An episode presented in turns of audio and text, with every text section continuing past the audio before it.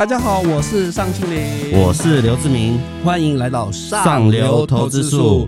志明哥，我们今天要分享六档让你反败为胜的标的，然后最后一还是一样哦，我们会回复上一集的观众留言给大家听。然后在进入主题之前，大家记得订阅并开启小铃铛。听 Podcast 的观众朋友，欢迎给我们五颗星哦。那我们今天就开始吧。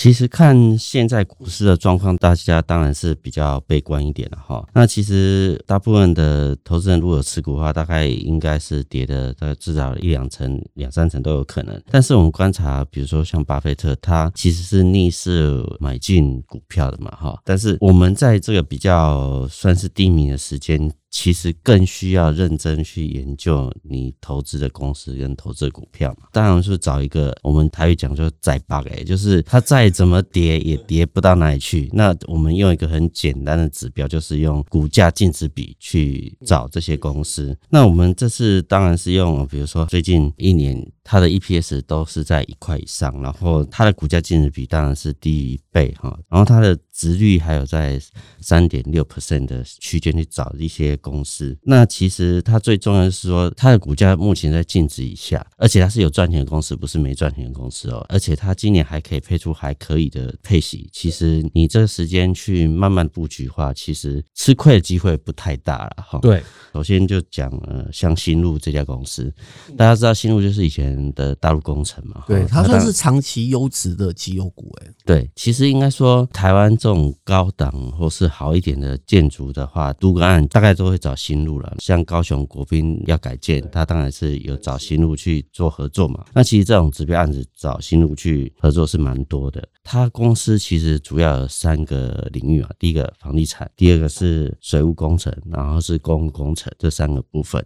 那房地产部分，像它在台中有很多七期的高级建案。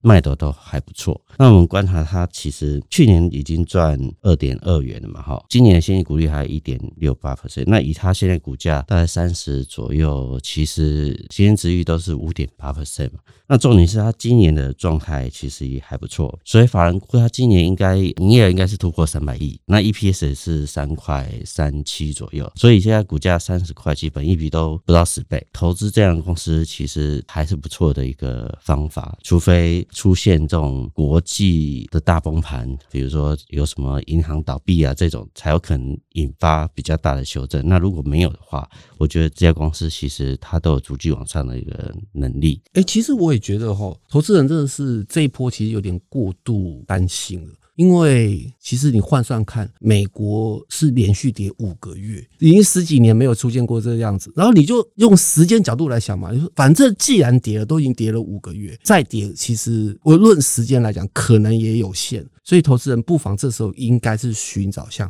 逆势或是已经底部完成的好标的。其实这个时间，反而你应该是认真去研究对投资公司，而不是失去信心。对，不管市场，对，这是根本是错的。呃，对，又不是第一个月跌，赶快先落跑再说，对不对？一跌了五个月，有什么好担心的？就像呃，我们采访呃张志超讲的，就是超哥，你应该是要面对亏损的这个态度，才是你未来会赚钱的，所以会更进步嘛。其实这段时间应该是更认真去看、收集所有资料，找一个好的公司去慢慢布局。其实相对要赢的机会是蛮大的，对。对所以投资人不用太担心，我觉得跌幅至少已经进入了一个阶段了，然后接下来都是一个布局的好买点。应该说至少会有个空间还可以的反弹的哈。这个时间我们当然是找，就刚刚讲就比较窄巴的公司，像刚刚讲的新路，还有环泥。嗯，我们都知道这几年营建业会大好，都是在台积电到中南部去设厂嘛。那其实环泥它本身的业务就是在中南部相关的水泥跟预拌混凝土跟石膏板的这业务。其实它第一季已经赚了零点八二元，然后其实今年法人估它都有三块以上的实力，它股价净值是。三十一块，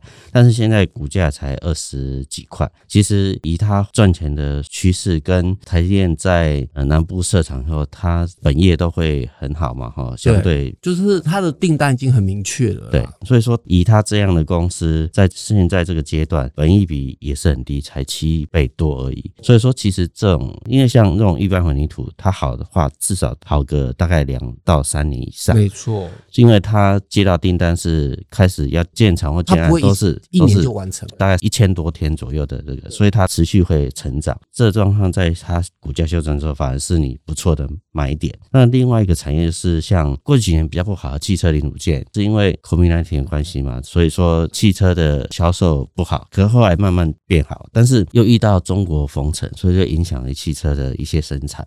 所以它汽车零组件相关的不是没有订单，是出不了货，所以它的业绩在那时候是没办法比较好的状况。可是现在看起来解封之后，它的汽车的相关销售，当然缺晶片什么都会慢慢的解决，然后工厂也会慢慢供应顺畅。所以说我们可以找两家公司，像江森啊、地宝这样的公司。江森主要是做货车的这个一些呃相关的零组件跟传动轴的相关工作，它其实在传统的货车跟电动车的传动轴相关的那个。都还不错，技术也很好，获利一直都还不错。那第一季都已经赚零点八二元了。那其实它现在股价净值比也相对低，所以说也是可以慢慢看这样的公司。对，那我觉得更值得注意是在永丰鱼，它其实当然以现在的股价跌到二十六点多，那它的股价净值是三十二点三亿哈。那其实把永丰鱼的几家转投资公司，像元泰啊，像深丰啊，像永丰石啊，还有。华子这几家公司，它的那个账面价值跟现在市场价值至少差大概三百多亿以上。那我觉得这个的时间去布局像永丰宇这样的公司。其实你要受伤的机会其实不高了。对啊，而且你看，就算我们不用净值来看，它要配一点五块的现金，那现在股价才二十，随便换算起来，殖利率都超过五趴。所以投资朋友这时候买这些绩优的公司，应该算是捡便宜货的那种形态。其实都是在被套牢机会有限，然后上涨的空间其实反而比较大，比较有想象空间。那最后一个还有一个神达，之前他做了很多云端伺服器相关的公司嘛，对，然后。它也是老牌的电子公司，对。然后其实它股价净值比更低哦，只有零点六四左右。那它其实每年获利都至少在两三块以上。当然，它为什么会跌得比较深的原因，是因为它昆山厂四月的时候几乎是封厂的，所以说它的营收是月营收衰退大概三十几趴，快四十趴。最近法说有讲说，它今年第二季会受影响嘛，第三季就补回来。那全年要成长两位数以上是没有什么大问题，表示它在手的订单其实。是是足够的，然后全年还会再成长。它的这个相关的传统伺服器啊，然后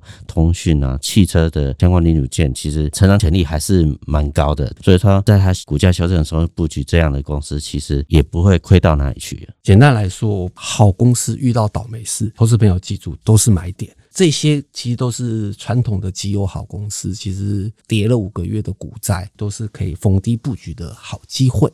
好的，那节目最后，我们依照惯例回应上一集的留言。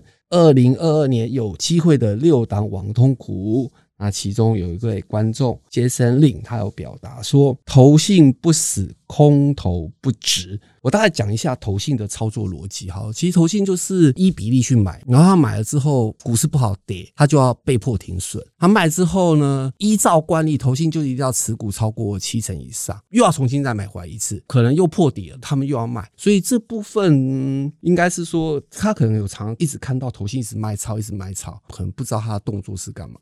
对那种涨多股投信卖超的话，你就要小心一点。但是如果是那种投信停损卖压，然后股价大跌，那反而是一个买点。为什么？因为不是投信最大的卖盘，卖盘已经结束，这结就是捷径。然后其实你就会看有机会筑底的话，反而是另外一次往上走的机会。这我觉得大家不要一概看之，投信不死，空头就不止。你要稍微看一下它当时的位阶，或者是要了解一下他们。就是法人操作的习性啦。对对对对。然后另外一位观众朋友叫黄国龙，他说有讯、有通、奇阳都不错哦。上次比较偏向神准啊，像我们这一期有讲到宇智啊，啊长城，长城是。今年算是转机很浓的一家公司。它一二月的营收才三千万，三月营收已经九千万，四月营收是二点四亿，等于是它前四个月其实年成长是三倍以上。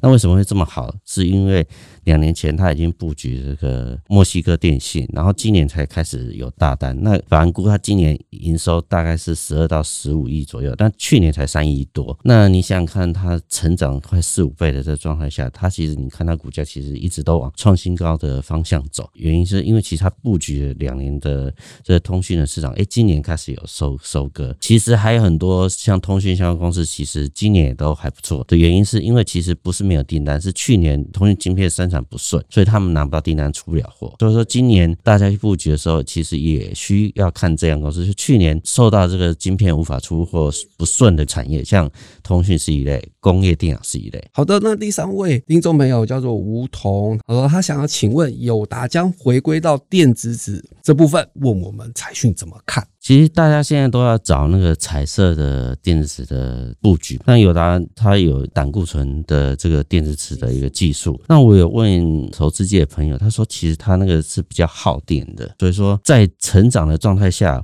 我觉得元太因为它在电子纸的这相关的智慧财产权啊什么，它都是更完整。所以说就以投资电子纸的这个领域的话，你当然是首选元泰跟它的转投资公司做那个驱动城市的金宏这两家公司为主嘛，那你说友达会靠电子让股价飞黄腾达的生长，我觉得并不容易了，比重相对的低，然后它的电子的技术其实还要花一点时间去做验证，它才能。进到市场，如果你要投资电子纸这个领域，你应该是寻找纯度比较高的元泰跟金红。其实我觉得投资朋友不管是友达或是元泰，这都是非常透明的公司，他们每三个月应该都有办法说会。其实投资朋友如果真的对于这个产业真的有兴趣，其实都可以去听，然后你就会有一些心得，然后就大概知道产业目前的状况大概。落在哪里？好的，欢迎大家继续留言给我们。今天就聊到这里哦。然后，对于内容有兴趣的朋友，也欢迎购买《财讯双周刊》第六百六十期